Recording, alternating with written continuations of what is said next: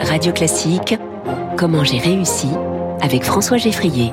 Bonjour Azilis de Verinas. Bonjour François. Bienvenue sur Radio Classique. Vous êtes la directrice déléguée des événements euh, du groupe Les Échos Le Parisien. Vous organisez l'événement Go Entrepreneur qui a lieu demain et après-demain à l'Arena de la Défense. Rappelez-nous ce que c'est que ce salon.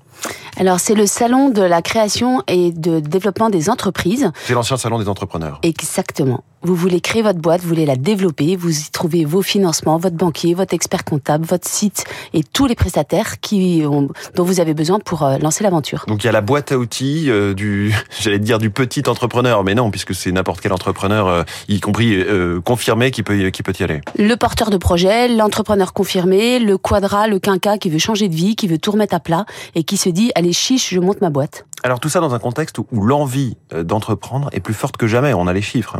Absolument.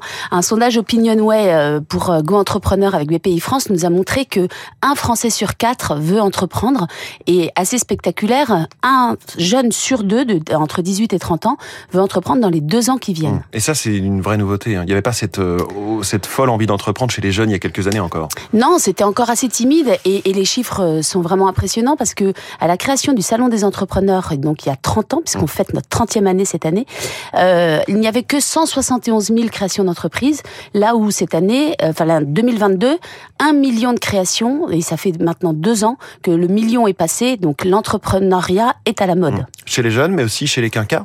Ils Oui. sont euh, très euh, actifs. euh, c'est un peu les deux populations euh, les plus actives quelque part, en tout cas les plus euh, nou- nou- nouvelles dans cette dans cette perspective. Et puis ceux qui sont euh, les plus décidés. On, Ouais. sent, on sent bien qu'il y a vraiment parce qu'il faut passer le pas et on, nous on est là pour ça, Go Entrepreneur, pour donner toutes les solutions et que quand on ressorte du salon, on ait en- vraiment envie de- d'entreprendre. Et les jeunes et moins jeunes sont là vraiment pour euh, pour y aller. Et constat très important, ils veulent devenir leur patron. Oui, c'est l'une des motivations fortes.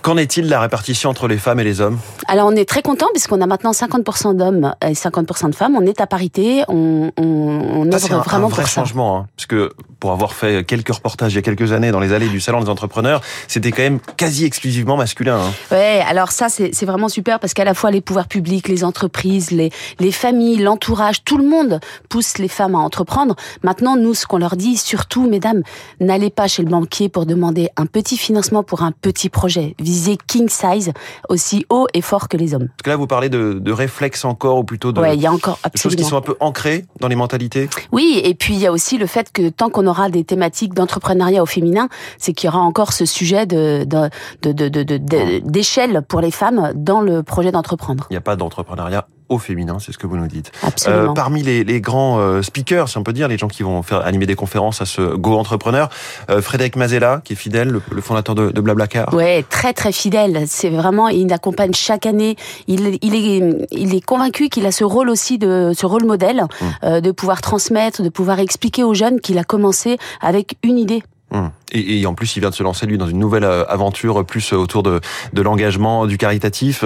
Donc 250 conférences. Quels sont les autres sujets euh, qui seront qui seront abordés Alors le sujet majeur, on va pas se mentir, c'est euh, comment trouver son financement, Ouais. Euh, parce qu'on sait tous C'est que le c'est nerf de la l'argent. guerre. Absolument, c'est les nerfs de la guerre pour réussir à ce que les gens se lancent. Il y a bien sûr, euh, ce qu'on le disait, entrepreneuriat au féminin. Il y a l'économie sociale et solidaire qui est en train de monter aussi. Il y a toute la partie euh, franchise, reprise, donc euh, des ateliers assez thématiques.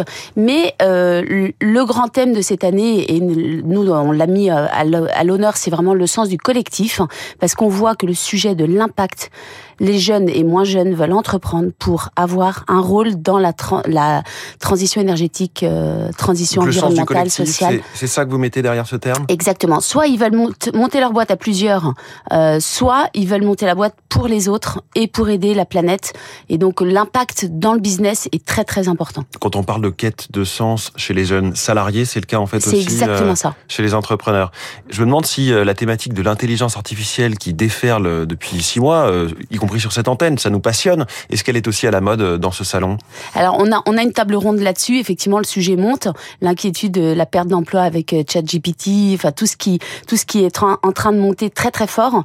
euh, ça fait partie d'un des thèmes qui sera mis à l'honneur euh, demain et après-demain, absolument. Donc c'est les 30 ans du salon, c'est à La Défense euh, Arena, à ne pas confondre avec une autre arena, là on est bien à La Défense Arena, à l'ouest euh, à l'ouest de Paris. Ça, ça ressemble à quoi? Parce que il y a aussi des matchs de rugby hein, dans cet endroit, donc euh, Alors- comment vous êtes installé C'est pour ça qu'on y est d'ailleurs, parce qu'on fait le parallèle euh, avec le, le sport. L'entrepreneuriat, c'est aussi une compète. Euh, et le nom Go Entrepreneur, le changement du salon des entrepreneurs vers Go Entrepreneur est bien là pour ça. On a 16 000 mètres carrés, on attend 45 000 personnes euh, pour à la fois des ateliers, des conférences, mais aussi du networking, de l'expérience. Il y a même une très, la très grande roue qui sera là pour, pour faire du networking. On a la conviction on que... se balade dans une nacelle euh, ouais, on pour monte, discuter en one-to-one avec euh, un Voilà. investisseur, un partenaire, un banquier. euh. Et, et, et c'est vrai qu'on a la conviction qu'il faut que les entrepreneurs discutent entre eux, échangent. Il y a une très très saine émulation dans Mm. ce dans ce salon.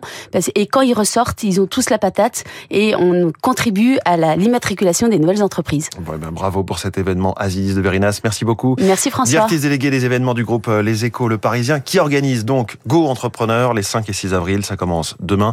Merci d'être venu ce matin sur Radio Classique et très bonne journée. Merci, bonne journée. 6h44, le journal de l'économie, c'est dans 30 secondes.